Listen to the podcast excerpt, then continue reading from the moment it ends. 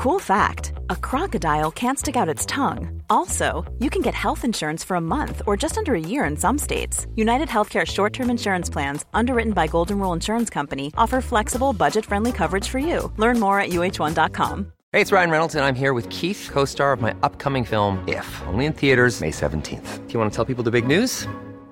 Right, I'll do. Sign up now and you'll get unlimited for $15 a month in six months of Paramount Plus Essential Plan on us. Mintmobile.com slash switch. Upfront payment of $45 equivalent to $15 per month. Unlimited over 40 gigabytes per month. Face lower speeds. Videos at 480p. Active Mint customers by 531.24 get six months of Paramount Plus Essential Plan. Auto renews after six months. Offer ends May 31st, 2024. Separate Paramount Plus registration required. Terms and conditions apply if rated PG.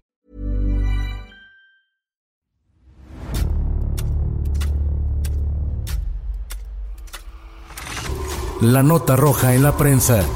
Acontecimientos que conmocionaron a la sociedad. Esto es Archivos Secretos de la Policía.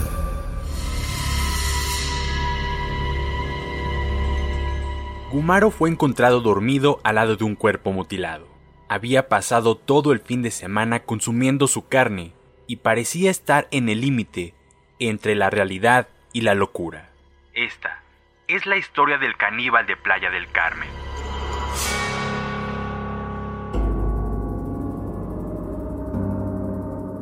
A Gumaro de Dios, un brujo le prometió la inmortalidad si entregaba la sangre de tres sacrificios.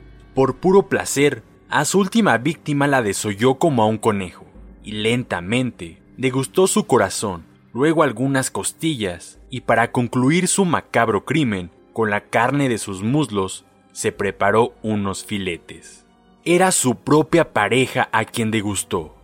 El caso apareció en el periódico que dice lo que otros callan, uno o dos días después de ocurrido el hecho. De cualquier modo, quedó consignado en las páginas que el denominado caníbal caribeño, o caníbal de Playa del Carmen, había reconocido el asesinato de su compañero, además de que luego lo había destazado para cocinarlo y comérselo.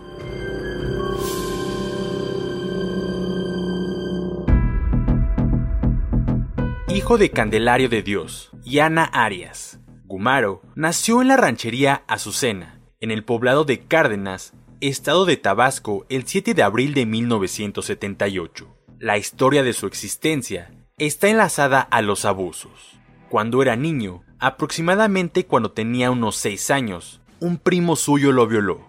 Luego, como guiado por la tortura del recuerdo, le aplicó la misma crueldad indeleble a uno de sus sobrinos. Se cuenta que también abusó de una monja y delinquió desde temprana edad.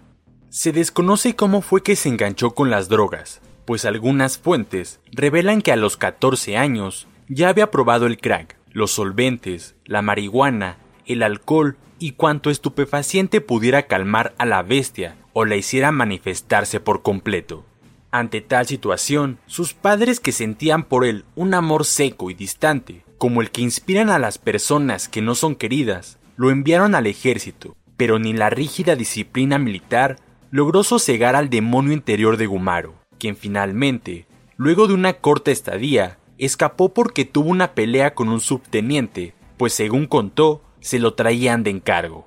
A causa de esa riña que llegó a los golpes, Gumaro fue arrestado, pero al quedar libre, lo primero que hizo fue buscar al subteniente, y fríamente lo apuñaló en el tórax y en una pierna, tras lo cual huyó sin saber si aquel hombre había perecido o al final de cuentas logró salvar su vida.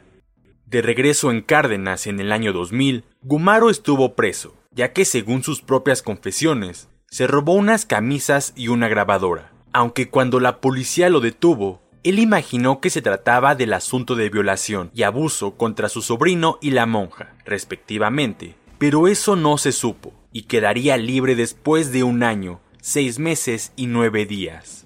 Ningún familiar lo visitó, porque como cuenta el periodista Alejandro Almazán, sus propios padres creían que su primogénito era el mismo hijo del diablo. Una vez fuera de prisión, y luego de haberse librado de la milicia, la ranchería Azucena le quedaba chica para sus fechorías. Entonces, se fue rumbo a Chetumal, Quintana Roo. Ahí, según su testimonio, poco antes de la culminación de su carrera criminal, en 2004, no muy lejos de Mahahual, en una zona maya cerca del mar, acabó con la vida de un hombre a machetazos, desquiciado por el consumo reincidente de drogas y alcohol.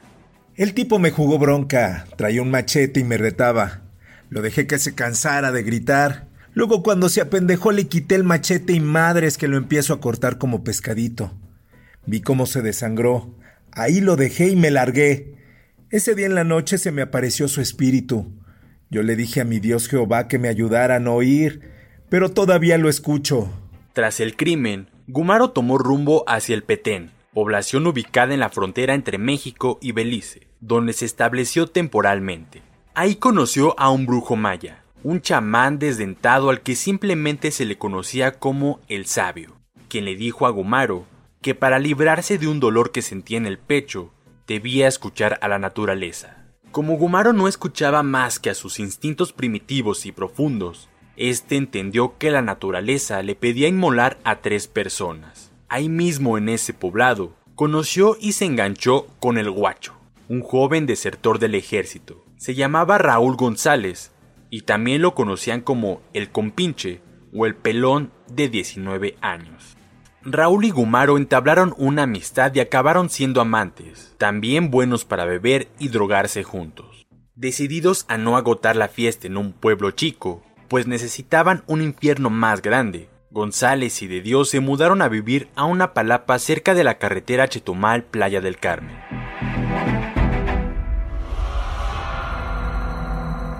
De acuerdo con lo que relató, luego de su captura, Gumaro hubiera preferido ser bautizado como Bagdel, nombre que escuchó en una de sus alucinaciones. En su infancia, según algunas fuentes, también se sentía una niña, pero sin dejar de ser niño. Afirmaba, soy un chico malo, soy una mala mujer. Cuando era joven tuvo la mala suerte de cruzarse en el camino de un tráiler, el cual no lo mató, pero sí lo dejó más aturdido en su ya de por sí mundo bizarro. A partir de entonces, adquirió un gusto macabro por placeres ciegos, pero con animales. Su favorita era una yegua, con la que fantaseaba al creer que era una joven gringa con la que tendría hijos. Gumaro de Dios padecía esquizofrenia y se le detectó un leve retraso mental. Siempre fue holgazán y nunca quiso ser campesino buscó de algún modo evadir su miseria infligiendo penas a los demás y dañándose él mismo hasta que se topó con el guacho. Seis meses vivieron juntos en la palapa, internados tierra adentro, pero no muy lejos de la playa.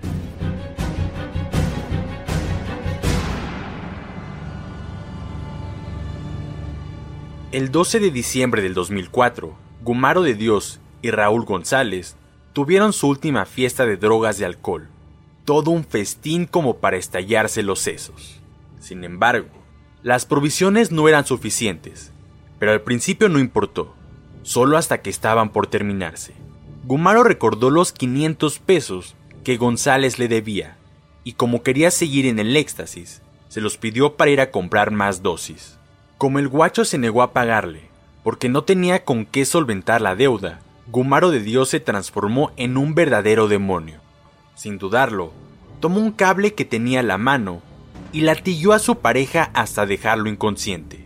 Luego lo colgó de cabeza, y cuando parecía que iba a recobrar los sentidos, Gumaro le destrozó la cabeza con un bloque de concreto para que no despertara nunca más, de tal modo que solo quedó un amasijo de carne apenas adherida al cuello, y como ya le traía ganas, Gumaro decidió comérselo.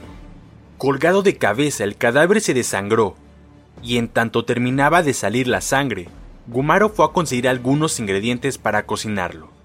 Luego de sacarle las vísceras y los órganos internos, en una parrilla asó el corazón, un riñón y cuatro costillas.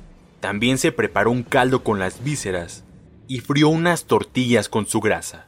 No satisfecho, de una de las piernas del cadáver rebanó unos filetes que guisó con chile habanero, limón y cebolla.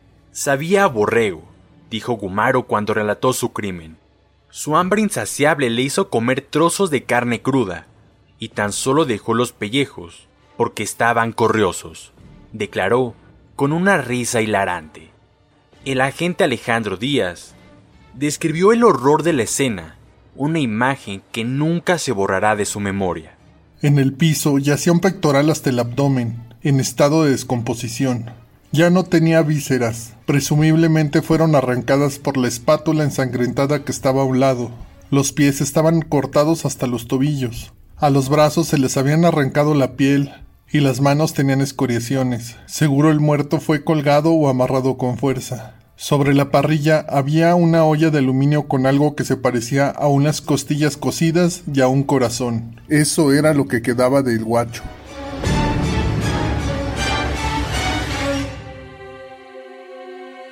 El martes 11 de septiembre del 2012, en el hospital de Chetumal, Quintana Roo, terminó la vida del caníbal de Playa del Carmen, pues mucho antes de ser condenado a cadena perpetua por el homicidio que se le imputaba, había contraído una enfermedad mortal y se encontraba en la fase terminal. Se sabe que fue condenado por el SIDA. La historia de Gumaro de Dios es quizá una que se conoce por el final, es decir, por su muerte, y no como podría pensarse, con su detención o sus horribles crímenes. Puedes escuchar este y otros podcasts OM en Apple Podcast, Spotify, Google Podcast, Acast, Deezer, Amazon Music y seguir la conversación en la cuenta de Twitter arroba podcastom o al correo podcast. Esta es una producción de la prensa y el Sol de San Luis para Organización Editorial Mexicana.